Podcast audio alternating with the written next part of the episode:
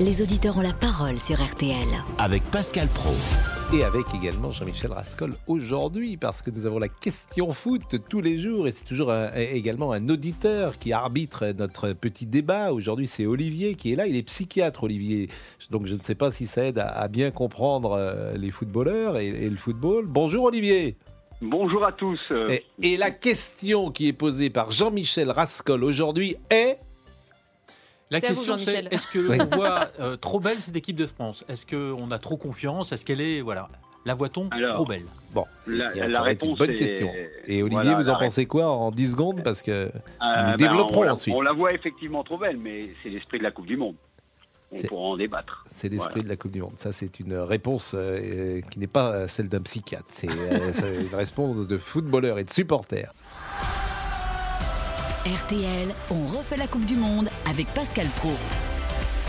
Donc, je vous sens bien positif avec votre question, Jean-Michel Rascol. Au fond, vous voulez nous dire que on voit euh, cette équipe de France trop belle. Ce qui est d'ailleurs pas tout à fait vrai, mais c'est le sens de votre question. Alors d'abord je voudrais vous remercier de m'inviter dans cette pièce de théâtre livrée chaque midi à 13h depuis maintenant pratiquement deux On- semaines. on, on salue Euh, notre ami Christian Vos costumes Olivier. ne sont peut-être pas de Donald Cardwell, mais ce boulevard à la mi-journée, cette séance, moi, je me suis régalé jusque-là. Alors, il y a effectivement cette question parce Oui. que euh, cette équipe de France, est-ce qu'on la voit un petit peu trop belle? Je me base sur un sondage, même sur deux sondages.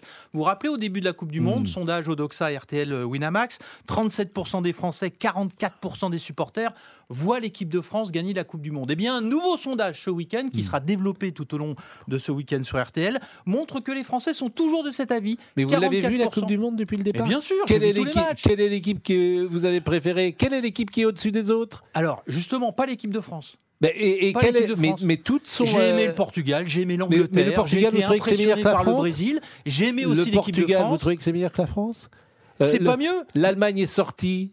euh, le, la Belgique est sortie. Oui. Donc, euh, alors effectivement, on pourrait imaginer que le Brésil soit un peu au-dessus, mais les Pays-Bas, vous trouvez que c'est au-dessus de nous? Vous trouvez que le Portugal, c'est au-dessus de non, nous mais attention. Bon, moi, j'ai vu personne au-dessus de Attention nous. au Japon, par exemple. Attention Oui, à ces, oui, enfin, si grandes équipes Japon, en devenir. si Je n'ai pas peur du bah Japon. si, non, je si vous dis simplement, Pascal, que le sport, c'est une leçon d'humilité. Et que avant même d'affronter un adversaire, on ne peut pas se montrer plus fort que euh, lui. Je vous dis pas ça. Je vous dis d'abord qu'on a des champs et que vous oubliez toujours dans votre démonstration l'apport de Didier Deschamps.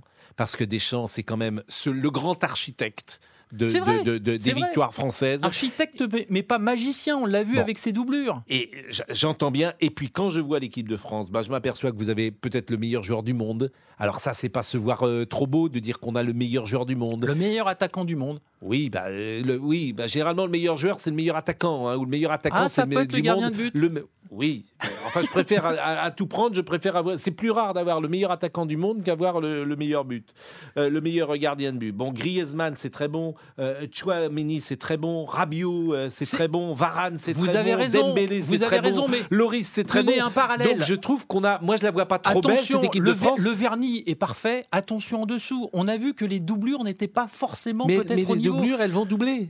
Elles, Eh ben, justement, pas jouer. On va rentrer vont- dans une vont- compétition être- avec des matchs peut-être à Bon. 120 minutes. Moi, je vous avais dit, j'étais dans l'expectative avant le premier match. Ce qui m'a plu dans cette équipe de France, c'est son état d'esprit et son niveau physique. Voilà. Et plus un super joueur. Voilà. État d'esprit, qualité physique et un super joueur devant. Eh bien, avec ces trois choses-là, je pense que tu peux, tu peux voyager tranquille. Si Mbappé, Griezmann ou. Hernandez, l'un des trois se blesse, par exemple, Ah bah euh, si, il se trouve oui. que les doublures Bon. ne seront peut-être pas euh, au je même ne niveau. vois pas une équipe Pourquoi meilleure que l'équipe- nous pour le moment qui m'a Pourquoi, impressionné. pourquoi l'équipe de France de rugby gagne, par exemple Oui. Parce que les finisseurs sont au même niveau. Ah non mais que alors les ça, je de- titulaires. ah non mais je viens de comprendre. Ah si vous voulez me dire que le rugby est mieux que le foot, Ah bah, non, mais ça. absolument pas, Ah non mais absolument c'est ça. J'ai les mêmes- vous êtes venu ici pour vendre votre les équipe mêmes de rugby. réticences, j'ai les mêmes Mais réticences dans les sondages compris. envers le 15 de France. Mais en je- revanche, je constate je que viens quand de Jalibert rentre à la place d'Entamac en rugby, Je eh viens bien, de la comprendre. Vous êtes la vous, la vous faites le porte-parole du rugby ici. D'accord. J'ai compris votre démarche. Alors Olivier est avec nous. Bonjour, Olivier. Olivier, euh, Olivier qui est psychiatre. Olivier, Voilà, mais oui, oui, ben voilà. On quel est celui de hein. nous qui devrait s'allonger euh, dans votre euh, cabinet? Ouais, je pense que c'est peut-être vous, euh, Pascal. Ah bon? Parce que je donne beaucoup d'arguments euh, sur euh, pour Jean-Michel Rascol, Euh, et notamment un argument que vous avez omis dans, dans votre passion c'est celui de, des kilomètres parcourus par les joueurs.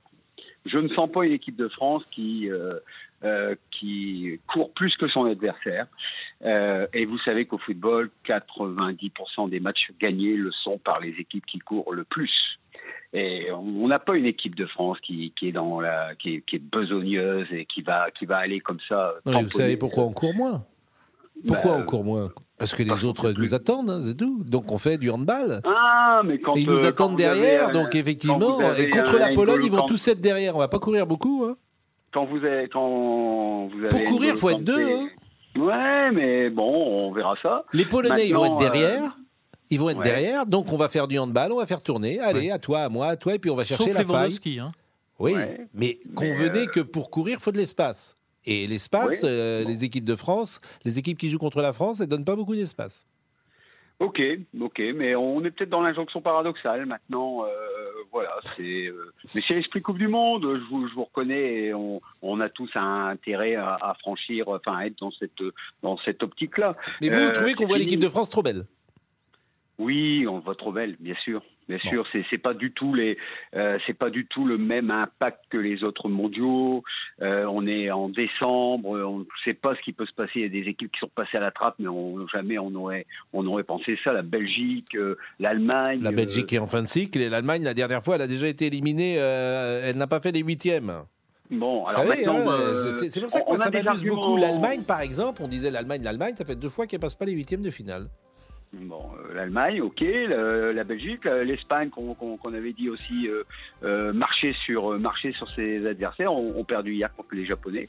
Les Japonais qui ont qui ont couru deux fois plus qu'eux. Hein. Voilà, on a Le peut-être la- la moteur, vous avez raison, le moteur. On va peut-être euh, passer la, la Pologne, mais après, ben, ça va être autre chose déjà entre l'Angleterre et le Sénégal.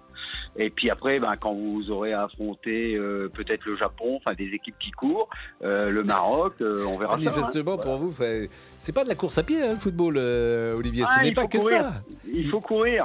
C'est vrai qu'il faut courir. Mais, et mais voilà. je suis d'accord avec vous. Vous savez que Robert Budzinski, qui était le directeur sportif du FC Nantes, m'a raconté dix mille fois que la première question qu'il posait à un joueur qu'il recrutait à 12-13 ans, c'est Est-ce que tu aimes courir? Est-ce que tu aimes courir? Parce que ce jeu-là, qui était très exigeant à Nantes comme à Barcelone, où autour du porteur du ballon, il faut toujours qu'il y ait 3-4 solutions, ben, pour qu'il y ait 3-4 solutions, il faut que des gens courent. Donc Olivier, de ce point de vue-là, vous n'avez pas tort. Merci beaucoup en tout cas. Merci à Jean-Michel Rascol. Attention, je n'ai pas dit que c'était des tigres de papier, hein, les joueurs de l'équipe de France. Ce sont des tigres dans la jungle de la Coupe du Monde et c'est totalement différent. Merci de cette précision.